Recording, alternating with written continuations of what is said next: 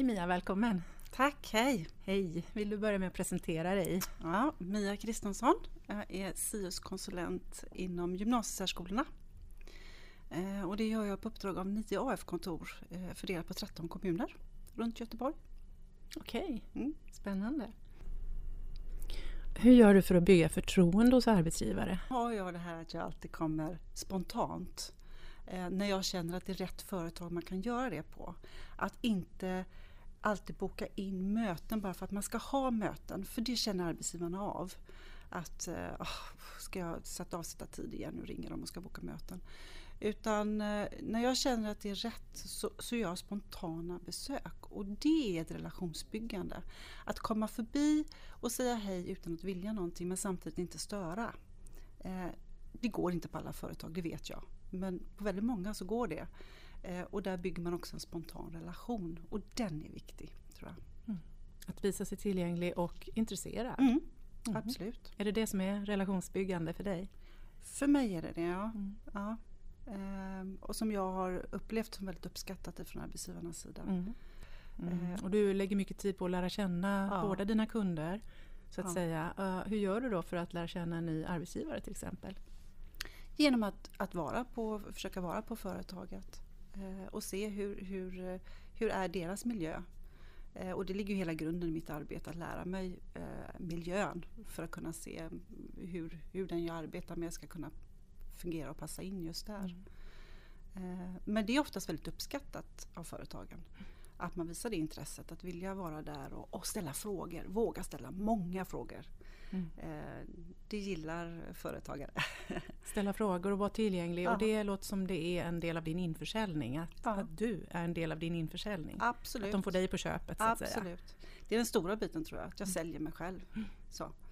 Um, och att jag alltid säger att jag är där men samtidigt inte lovar för mycket. Att inte lova mer än det man kan hålla. Det är jätteviktigt. Eh, oavsett om det gäller vad jag kan göra eller våra verktyg, eh, våra resurser inom AF. Eh, alltid vara tydlig och alltid vara ärlig. Men, men jag säljer mig själv så att säga utifrån det som jag tror att, att arbetsgivaren behöver och vill ha. Mm. Känner de sig trygga eller känner de att det är en risk som de tar när de satsar på en person som de inte riktigt förstår eller Eh, jag, jag, hoppas att de känner sig trygga för det är ju det som är min arbetsuppgift. Att känna sig trygga. I alla fall att, att lägga alla korten på bordet och påvisa att, att så här är det. Sen kan ju jag ju aldrig lämna en garanti. Eh, så att visst är det alltid, men det, det är det ju eh, Alltså som, som företagare så vet man att man tar risker. Så. Eh, men min uppgift är ju att försöka lägga så mycket, göra klarhet i så mycket som möjligt.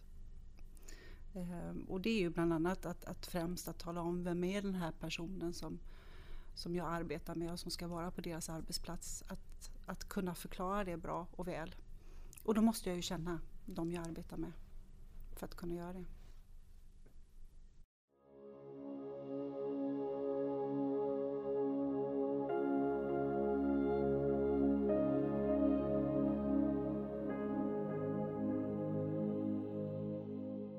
Hej, välkommen Micke. Kan du börja med att presentera dig? Ja, Mikael Grund heter jag. Micke kallas jag här då. Eh, jobbar som företagsrådgivare i Nässjö eh, på småländska höglandet.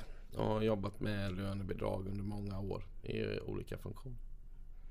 Okej, du är välkommen hit. Tack. Hur gör du liksom för att skapa intresse hos arbetsgivaren mm, i sådana här situationer? I de här situationerna så handlar det som nästan alla andra situationer att titta på den arbetstagarens styrkor i förhållande till de arbetsuppgifterna som finns. Eh, framförallt så handlar det ganska ofta om att få järnkoll på arbetsuppgifter som även inte arbetsgivaren har tänkt på. Järnkoll? Eller hygglig koll. Ja, hur menar du då? Eh, om man är ute mycket hos olika arbetsgivare, träffar liknande arbetsgivare i samma branscher och så vidare så upptäcker man ganska ofta att det finns gemensamma nämnare utifrån områden som arbetsgivarna kanske inte alltid själva tänker till kring. Eh, som kan underlätta flödet i produktionen till exempel och också skapa utrymme för personer som har någon form av funktionsnedsättning. Kanske kan genomföra det lika bra i vissa fall till och med kanske lite bättre utifrån vilken funktionsnedsättning man har. Mm. Just det. Och då ser du de här tillfällena ibland bättre än arbetsgivaren själv? Tillsammans ser man dem nog bäst egentligen tror jag. Men just att man fått input från så många andra platser. Det är ju väldigt sällan en arbetsgivare går runt och letar efter det här hos eh, kollegor eller konkurrenter. Utan mycket kontakter ute ger också liksom en bredare bild på vad som för sig går ute på olika arbetsplatser. Hur gör du för att bygga förtroende hos arbetsgivare? Ett så handlar det om att ha med sig kunskap in, att man vet vad man pratar om, att kunna vara ärlig med hur våran verktygslåda ser ut.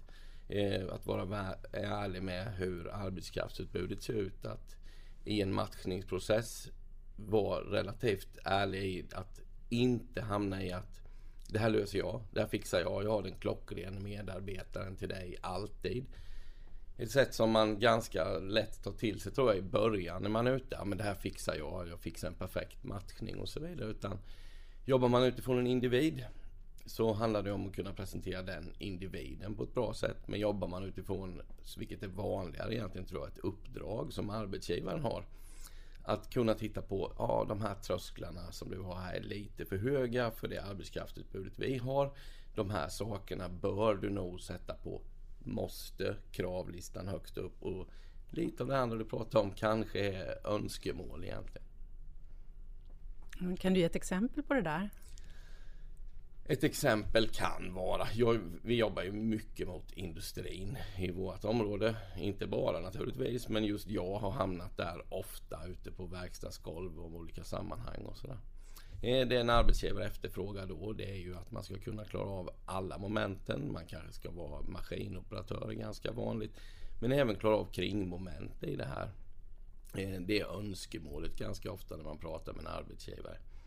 Stark och redig, tekniskt kunnig, fnulig, påhittig, eget driv och personligt ansvar och så vidare.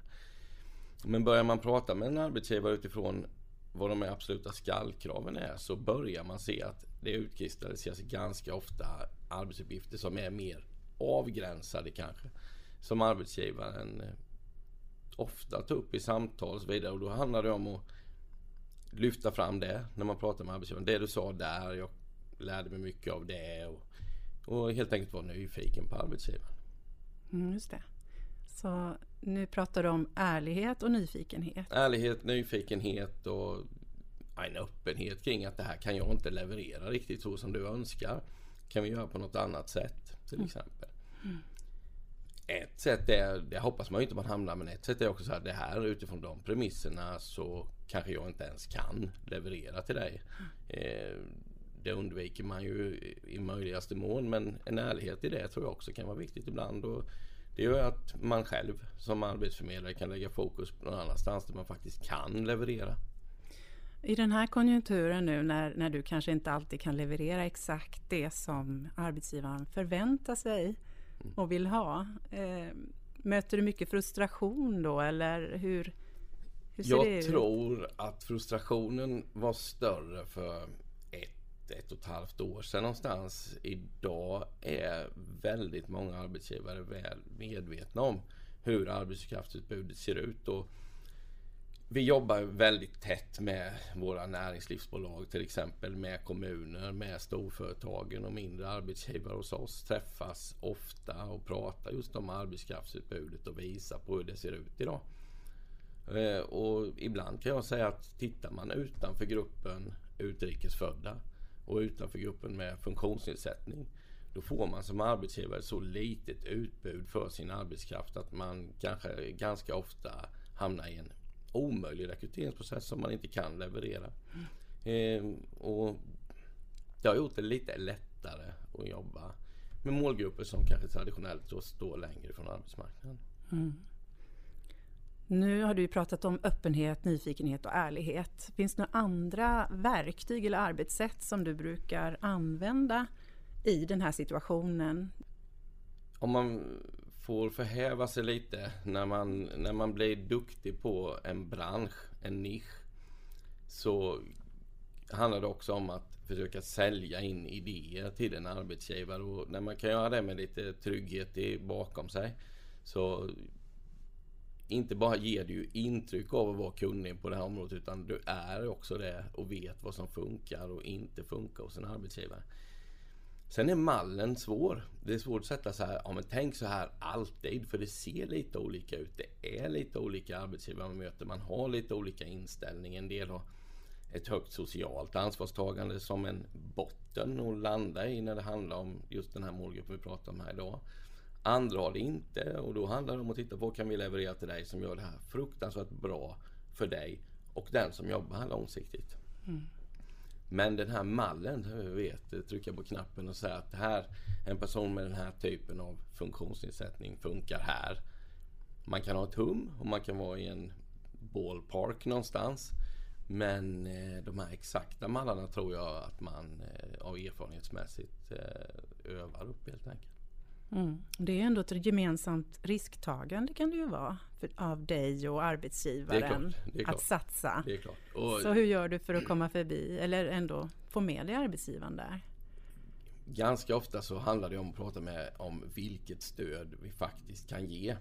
Eh, vi kan prata om lönestöden, vi kan prata om arbetshjälpmedel, vi kan prata om stöd till personligt biträde. Men Utom hjälpmedlen så kommer det ju till syvende och sist ner till arbetsgivarens sätt att titta på vilket produktionsbortfall en person med funktionsnedsättning eventuellt har.